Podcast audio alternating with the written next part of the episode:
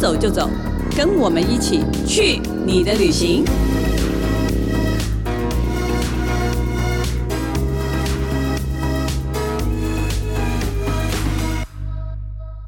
大家好，这里是静好听与静周刊共同制作播出的节目，我是静周刊美食旅游组的副总编辑林义君。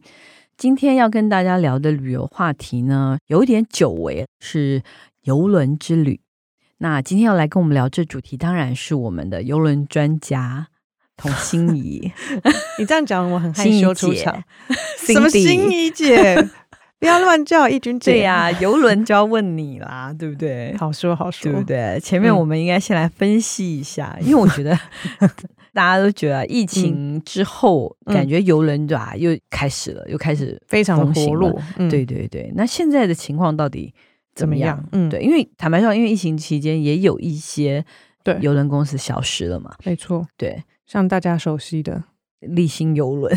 对啊，不过这很多都是没有办法了，可能就是像一些财务啊，刚好在这个疫情就被卡住了。对对啊，所以觉得就蛮可惜的。对，那其实邮轮旅游就是跟着边境在走，所以像欧美国家们比较早就开放边境旅游了，所以他们的市场其实，在像我们二零二二年台湾还在还在封锁的时候，他们其实已经非常的很多人在搭邮轮。那我们一直到呃亚洲国家，大部分都到十月底。就下半年嘛，去年的十月底。对，像比如说新加坡比较早，但像比如说日本啊，跟台湾，甚至香港这些地方，其实都是去年的年底才逐步开放嘛。那邮轮本身就是一个一次跨越很多国家的旅行方式，所以就必须仰赖各国都开放，才可以正式的就是开始运营。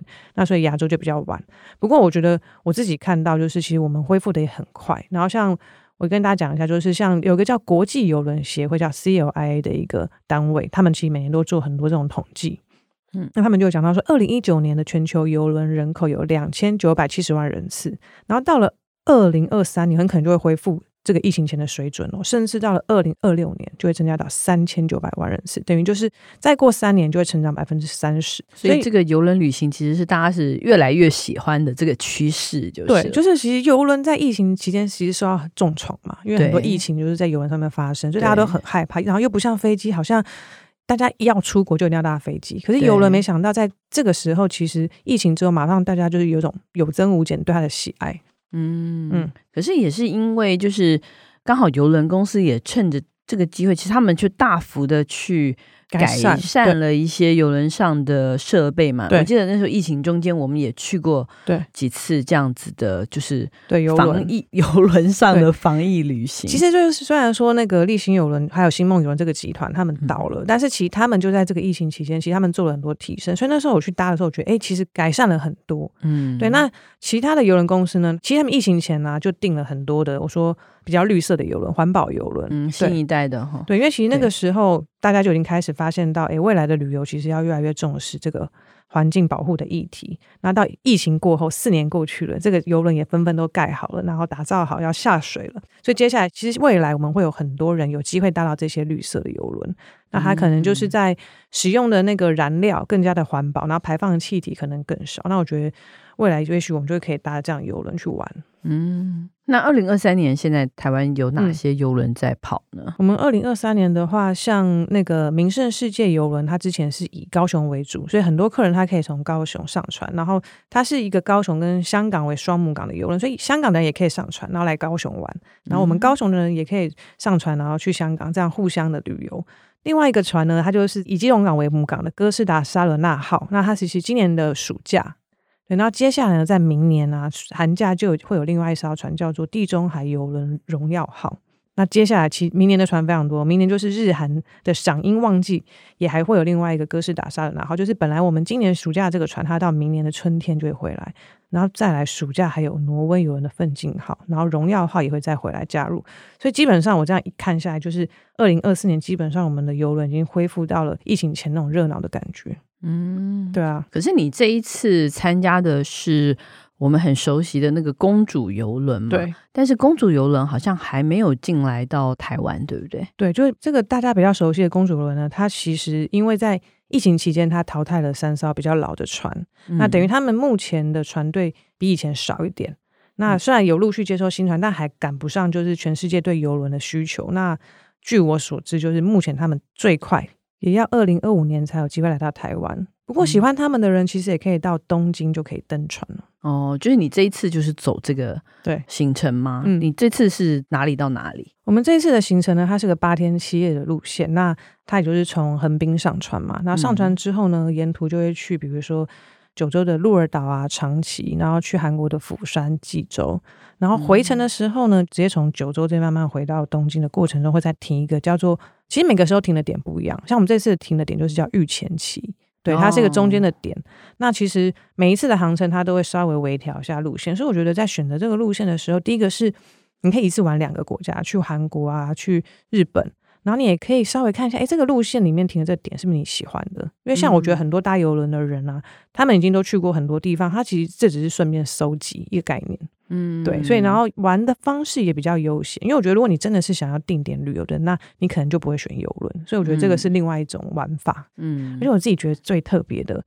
因为我这次的行程其实算是一个比较常规啦，它其实就是一般的游轮的移动，嗯，但是他们其实游轮公司有几个行程，我觉得很推荐大家，像比如说春天赏樱的时候，嗯，他带你一次去，比如说韩国的韩国的釜山啊，还有去日本大阪，然后还可以去静冈、金泽这些地方。那我觉得，诶，那对于想要赏花的人或看樱花的人，那他一次就可以去收集很多不同城市不同的花，比如说韩国是油菜花。哦对不对？哦、就是不同的季的时候，春天的时候。那还有一个很厉害是八月有八月有一个是，如果你喜欢祭典，你就可以参加这个行程。你可以一次去亲身的睡魔祭，然后你就可以去呃高知的夜来祭，还有德岛的阿波舞祭。那我觉得这也很酷啊，哦、这个也很酷哎、欸。搭飞机蛮困难，从一下从青森飞到高知，再飞到德岛，这个比较困难。然后在秋天又有一个赏红叶的，所以我觉得如果你是有想要做这些主题的人，那我觉得这个游轮的方式就非常棒，可以一次去很多地方。嗯，而且这些都是明年他们已经都设计好这些行程，已经可以定了，对不对？对，其实已经可以定，哦、就怕定不到，因为我觉得这种热门时段应该很满。对呀、啊，而且这个好方便哦。我都我觉得这个就是搭飞机就很困难，游轮、啊、就是睡觉。哎，明天我又到了这边了。对对对对，哎、嗯，如果这样子的话还蛮不错。而且，嗯，其实光是你这次虽然说是 regular 的行程，可是我觉得可以一次玩日韩，嗯、就是以这个时间来说，我觉得挺经济的。对，对你只是要从台湾就是买一张机票飞到东京，对，然后到横滨港去搭船，嗯、然后接下来你就可以感觉可以环游这个环游这两日韩两地。对对对，嗯、还蛮不错的啊。这个还蛮好玩。那你这次重新搭上公主游轮之后，嗯、这艘船有什么改变吗？对，其实这艘船“钻石公主号”嘛，它不是一艘很新的船，嗯、它其实算是有一点点的年代。不过他们这次让我觉得比较惊艳的地方，是他们更新了一个全新的软体服务，叫做“公主勋章”。然后这个勋章其实就是一个小磁扣。它就取代了以前的房卡，我们以前一张卡，然后可能上下船会用到它，然后结账会用到它，但它现在变成了一个小磁扣，但它多了一个就是 GPS 的功能。然后我觉得在搭配下载一个公主游轮新的 App 啊，叫做公主游轮勋章假期之后呢，就会衍生出很多便利的功能。我自己整理了之后，我觉得有五个是让我觉得蛮值得推荐给大家的。嗯首先呢，就是比如说我们上船啊，其实以前上船最讨厌就是要排队。那排队的原因其实是因为你去了码头之后呢，你要把你的护照啊、信用卡跟你的比如说预定的一些资料给这些工作人员，他到现场再帮你 key in。嗯，就是 check in 的这个对。那你知道他一 key in 下去之后呢，就会花很多时间。但现在呢，他把这件事情就提前作业，你可能在台湾在家里面，你一拿到你的预定资料就开始可以做完这些工作，所以等你到了码头之后呢，这些时间就缩短了。所以我觉得，哎、欸，这个是这个新的这个功能，它帮助我们就是上传可以更快。哦，这样蛮节省时间的，蛮好的。就是直接用 APP，你就在上面填资料，填完就好了。对，不过有一个小小的地方，是我跟摄影师在台湾实测发现，就是。英文不好的人可能有点痛苦，就是因为它的中文界面有时候连线很不顺畅，然后又换成英文。可是英文就看很多资料，然后说这到底要输什么？输地址？输输输输输到后面就想说，后来有摄影就求救，我就说你教我，你一个一个教我怎么输。然后我就想说，诶，那所以并不是完全没有缺点啊，这个。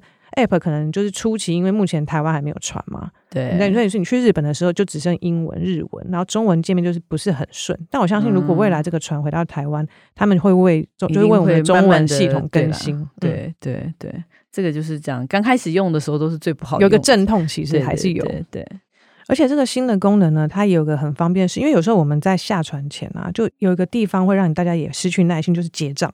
因为只要全船所有人都要去柜台，那那时候就会大排长龙。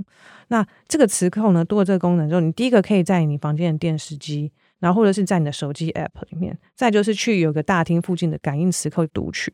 当然，你就确认完这个金额后没问题的话，就可以马上去结账，用信用卡刷款子。所以你的信用卡要先输入在这个里面，对，也是资料之一，就是对。然后，所以在整个船上就是不用现金了，基本上船上没有在用现金的，就信用卡。嗯 OK，所以到时候你就直接看消费明细 OK，对，就直接没有什么刷错啦、多刷的，那我觉得就 OK 了。哦，所以我觉得这样也蛮方便啊。对啊，对啊，因为我觉得以前那种到柜台前面排队，这就是最痛苦的时候。嗯，对。接下来这个功能我自己觉得最厉害，就是它这个 App 还可以做订餐服务。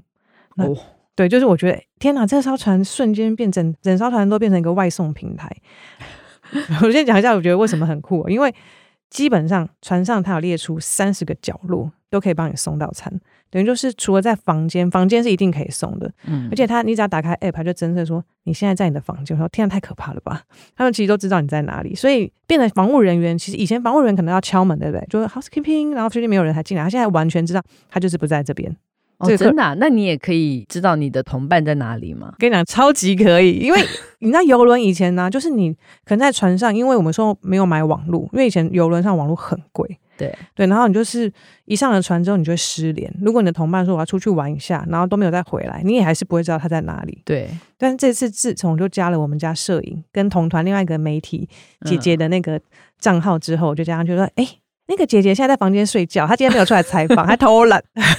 然后重点是要抓到说哦，摄影又去抽烟了。哦，always 他都在七楼加班，然后他又去抽烟了。对，这样这功能超方便。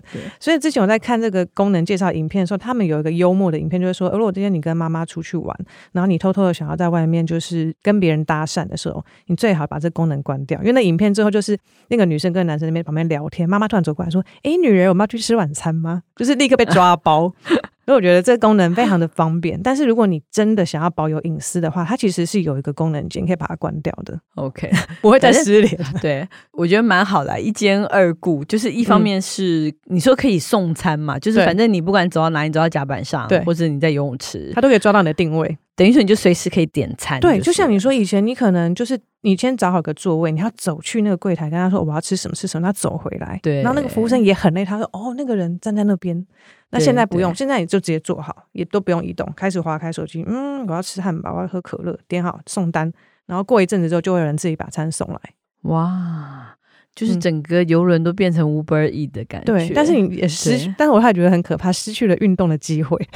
对，连起来点菜都懒，是真的。哎、欸，我以前游轮上每天都走两万步，我这次一看。就一万出头哈，真的运动量大减，居然多了这个勋章，真的有有意外的缺点。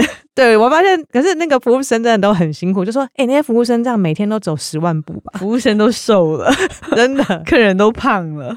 但是我先讲一下，就是游轮啊，因为他们其实跟陆地上的服务业一样，他们现在是蛮缺工，所以有时候真的难免。大家都在点餐的时候，比如说宵夜场，啊、你真的会等的比较久。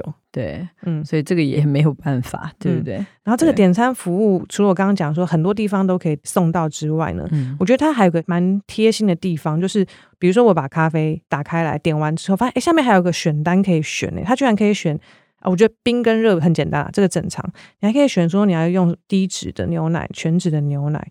然后你还是要用无糖、有糖还是什么糖？就是我觉得其实算在国外，我觉得这算蛮克制化，因为全世界大概只有台湾点饮料可以这么精细，但没想到在游轮上面也可以。嗯，对，所以我觉得这还蛮贴心的，而且你也不用用讲的，可能你如果同时要点几个，你就要讲讲很多次，很会搞错嘛。比如说帮你们点十杯，然后每个人都要克制化，我就疯了我。对，嗯，这个还蛮好玩的。对，那他可以订游轮上的餐厅吗？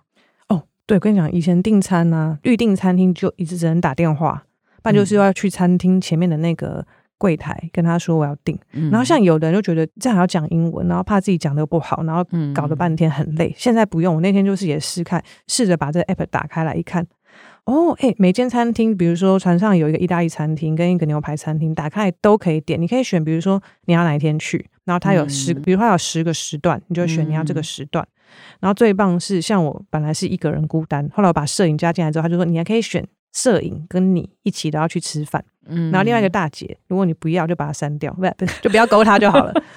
对，可以选你想邀请谁去吃饭。对，就是比如说你们全团有十个人，你也可以勾今天只有这四个人要一起吃，然后今天全部十个人都要去吃都可以。哦、所以我觉得这个功能其实也蛮方便，蛮贴心的。对啊，对它也可以避免说你如果太晚才订，就可能订不到。对。嗯反正就是他把所有你需要跟人沟通的事情，通通都集中在这个 app 上，对，都解决了。像我这种省话一解就很方便，对，完全不需、那个、任何的对话，对，任何的对话就有吃有喝有玩，都都定好了。嗯，对。但是哎、欸嗯，我看你这个最后一个觉得很妙的是，嗯，他连那个什么安全演习，对。都能够因为这样子，哎、欸，安全演习很重要、欸，哎，很重要。但是其实像我比较常搭船，就有时候觉得不用看了，我都会了。哦，你都可以演习给大家看了，确实是可以。对，但是其实很多人他可能第一次搭船，对这艘船不是很了解，也不是很认识。然后你一开始就跟他说：“哦，等下你要到你的集合点 C 去那边集合。”然后问题是谁知道 C 是什么、啊？对，其实刚上船的根本不知道这些代号。然后我也是摸索了很久才知道，哦，原来 C 是在船上，他会有什么地方告诉你他在哪。对啊，所以我觉得一上船的人，你就跟他讲要这样去，然后要拿着救生衣，虽然你不见得要穿上，但是就是很麻烦。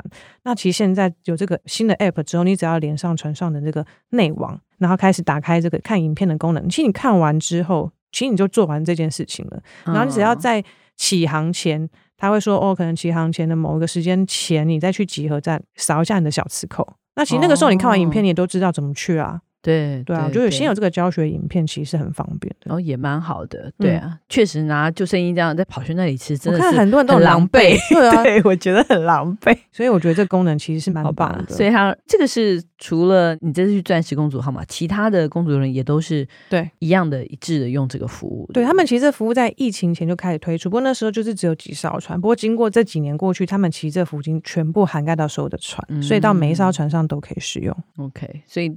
呃，用这个服务，我觉得是可以更优雅的度过你的游轮假期。诶，那最后我还想，嗯、我很好奇，就是对游轮上有 WiFi 吗？因为嗯，要用这个服务，你一定要连 WiFi 嘛。嗯、那问题是，游轮上又跟我们在飞机上或陆地上是完全不一样的一个系统啊。对，对其实游轮上面我刚刚说这些功能啊，它都是连上游轮里面的那个内网，它的内网其实就是它的 WiFi，、嗯、但是这个 WiFi 是只能连接游轮上面这些服务的，它其实不能上网。哦那这当然就免费的哦，对，嗯，然后当如果当然你要上网的话，也可以再另外付费。然后目前我知道它的价钱，比如说你只要买每个人每晚是十五块，然后连一个装置，嗯、一个晚上就十五块，但只能连一个装置哦。然后如果想要连四个装置的话，一个人要四十块美金。哦，所以还是蛮贵的。只是说，嗯，这个是你想要对外联络的话，对，发 email，对，或者是上上网看 YouTube，或者是上 Line 跟大家聊天，你就可以买这个。对，顺带一提是，以前的网络真的很慢，然后但现在网络虽然价钱我觉得还是不便宜，不过我这次实测是真的都可以看 YouTube 影片了，嗯，然后跑得蛮顺畅。所以我觉得，哎，其实科技都一直在进步啦。对啊，你看再过来，我觉得。后面看坐飞机也是啊，越来越多航空公司推机上的免费的 WiFi，我觉得。可能不久的将来，我觉得游轮有机会，游轮应该也有机会，嗯，就很快会被克服了。对啊，技术一旦越来越成熟，普遍之后就没有必要收那么贵价钱了。毕竟现在的人没有网络是没有办法活的，没有网络怎么出国啊？对，大家就觉得，哎，欸，对啊，就觉得好像在游轮上呢就不能够发来，或是不能用网络跟大家联络，不能够炫耀一下在干嘛？然后，然后对，或者甚至他不能够刷一些网页的话，确实他会觉得非常痛苦。嗯。那听起来游轮假期确实大家可以重新的再开始计划了，对对啊、嗯，而且要趁这些季节还没有到之前，我觉得接下来只会越来越抢手。对，现在离你看离樱花季可能对啊，我觉得真的是半年前都要好好提早预定，都要提早预定哎、嗯，或者现在可能就是直接预定那个赏枫叶了，明年。对，我是因为我是想说，其实樱花本来就很热门啦，对啊，所以大家可能今年要抢樱花比较困难，赏枫有机会，对，所以可以早点订，那就可以到时候安心的去玩。嗯，好，那我们休息一下，等一下再回来我们的旅行工具单元。今天要介绍一个很实实用的，跟我们刚刚讲的 WiFi 也有关系的一个很实用的一个旅行工具。嗯开箱旅行 Hello，欢迎回来。我们的之前我们都是讲伴手礼，但今天呢，我们是要介绍大家一个很好用的旅行工具。嗯，那就是我们最近其实常常在讨论的 eSIM。嗯，对，其实它是一种 SIM 卡啦，就虚拟的。网卡，嗯，对，可以这样讲。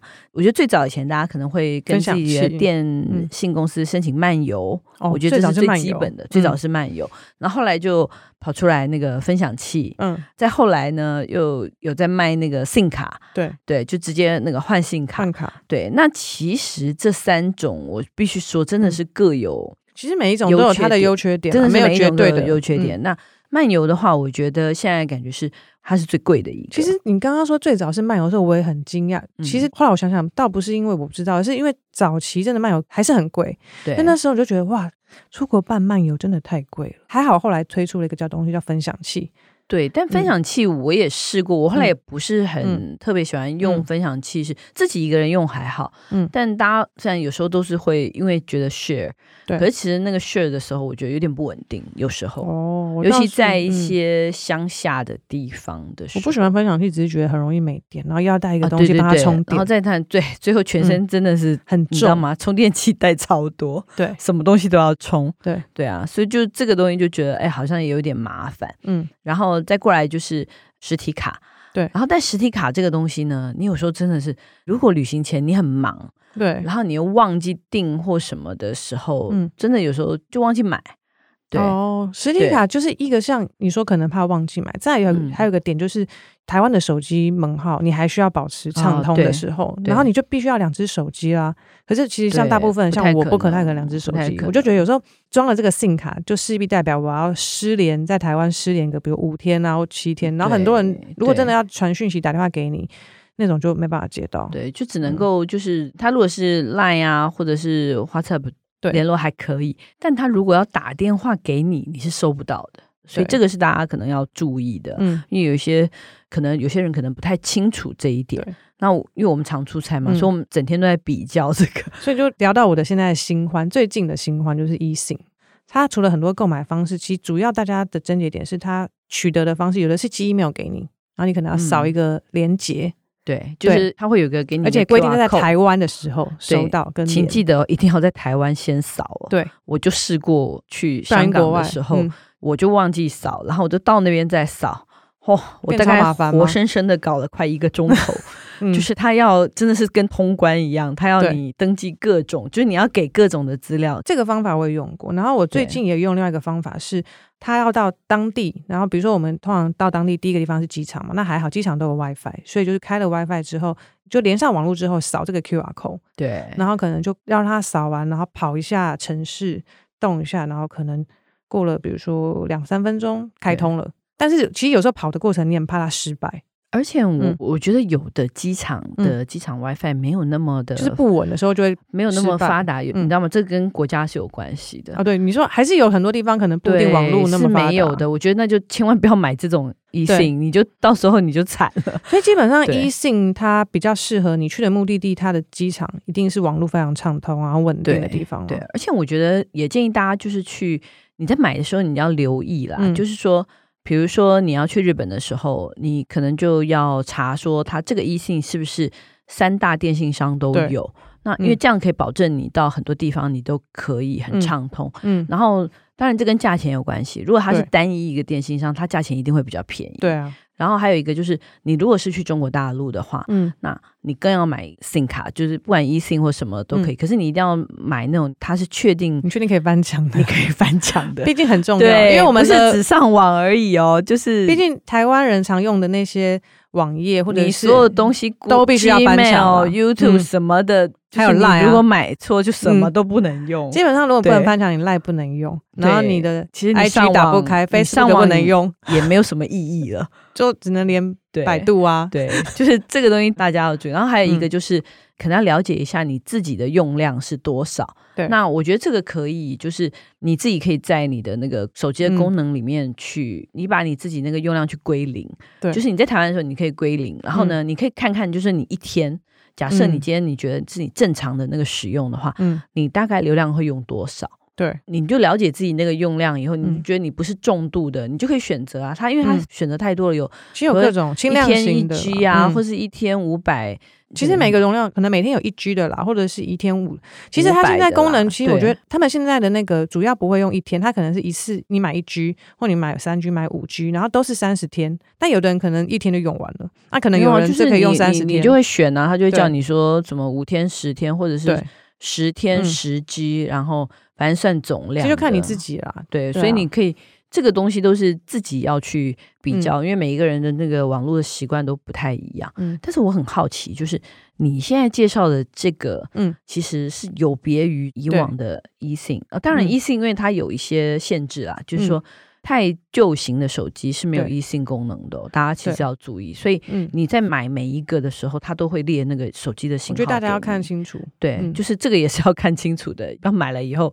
你手机不能用了，完全不能用，是你手机型号的问题。嗯，对，确实。那你这个也是有这个问题，只是说它蛮好玩的。这这个叫什么名字？我现在这次要介绍的是那个我最近出差有用到的 Jetfi 的它的 eSIM，它就是 J E T F I，那中文叫菊风，菊是一个木字边，然后旁边是吉祥的吉，丰是丰富的丰，但通常我都打英文啦，就就可以找到了。嗯，对，那它的。方式是你要下载一个他们的 app 下来之后，然后再用这个 app 去安装你的这个 eSIM。那它的方法就是说，第一个不用插卡，然后也不用再带 WiFi 分享，就是一个一般的 eSIM 一样。那刚刚我们讲到那些什么扫 QR code，它也不是用这个方式，但它也一样哦，就是它是要到当地连上当地的网络，然后再打开你的 app，然后再按开始使用，它才可以用。嗯，对。不过它有一个地方，我觉得是它跟别人比较不太一样的。它那个功能叫一卡双号，那等于就是我们一般不常常买了，像刚刚易君讲，你买了一 G、二 G、三 G，但有的人就真的不小心没用完。通常在国外，你这种大部分都用不完。就真的都用不完，真的完全用不完。你就现在回来就觉得，哎，这条怎么还剩那么多？对，这么浪费。就是有时候你就觉得省着用，省着用，然后到最后发现，天哪，还剩这么多，然后用不完。那它这边的技术就叫一卡双号技术，就是等于说你在国外买了流量。但是你可以在台湾就先开始了，很多这个 eSIM 在台湾先开就也就坏了，就是又要重来用，就是不能在台湾开。但它这个刚好是你其实买了之后，你可以在台湾先开试用一下，然后再关掉，然后等到到了比如说到香港或日本再打开来继续用。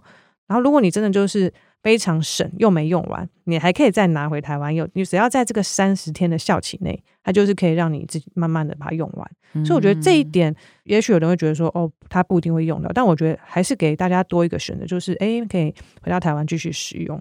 那他们大概现在已经涵盖哪些国家？哦，他他们其实不止做台湾，还做很多国家。不过如果是以台湾要出境的国家为主的话，目前已经大概有六十多国了。那如果你说全世界不同的国家去购买，那就超过一百三十国。对，然后像我们主要常用的国家.你说日本、韩国、中国、香港、新加坡、马来西亚、泰国、越南、印尼这些，反正就是你说东南亚你常去的地方一定都有。然后欧洲也有啊，说瑞士啊、意大利、西班牙、美国。那那它价位呢？嗯、它会比较贵吗？因为其实现在 eSIM 嗯，有的其实还蛮便宜的，这个东西大家可以真的是尽情的在网络上比较，这真的可以比较到眼花缭乱，你知道吗？什么虾皮上也有啦，嗯、对啊，KKday 啊，Klook，就是每一家通通都有。嗯、我觉得，但是现在平均大概，比如说我上次去日本、嗯、去了九天，然后我大概大概就是三百多块。哦，那你那个真的很便宜。对，就是你好好比较，你就可以得到这，然后三百多块十 G，对，然后回来的时候我才用了五 G，我就觉得很。很浪费，对，就很浪费，对。嗯、但你这个就，我这个如果这样，大概多少钱？照你这样一讲起来，它不是最便宜的。它如果以日本来讲的话，日本已经是它最便宜的国家。那一 G 的话是一百一，然后三 G 是三百一十四块，五 G 是四百九十五块。虽然它现在也有一些折扣码了，嗯、可以打九折，但听起来你的那个真的超便宜的。不过那个我觉得就是。你得搜，嗯、就是也不见得都能，嗯、这个价钱也还，我觉得其实也贵一点点。对，其实还有就是像你的那个，可能它是容量大，但它九天，然后像我这个是三十天啊，所以其实你是可以慢慢用。如果你就是像你是流量少，但是你要出国很多天的人，对对，对那你就可以买这个，这就适合你。嗯、所以你说它有现在打什么码有九折？哦，现在如果大家只要输入 J 三三三就可以打九折。哦，这个是共通的，就至少可以省一点钱。大家只要听到 J 三三三这个折扣嘛，就可以直接打九折。那怎么下载的话，就大家我觉得网络上可以搜寻一下 J E T F I，然后再去找它的那个下载链接就好了。好，因为现在年底真的是出国旺季，出国旺季，我觉得一直到明年，我觉得整个都会是出国大旺季。我觉得整个二零二三年都非常的疯狂，对，嗯，所以大家在出国前可以做好准备，尽量帮自己省一点钱，嗯，然后到国外多花一点钱。对，我的荷包又少了，对。好，那希望大家喜欢我们今天的节目。如果想知道更多更新的旅游资讯，欢迎关注近十旅的 FB、近周刊的网站，或者是订阅我们这群记者的 YouTube 频道。每周三都会固定更新。再次感谢大家的收听，也请持续锁定由静好听与静周刊共同制作播出的《去你的旅行》。我们下次见，拜拜。想听爱听。就在静好听。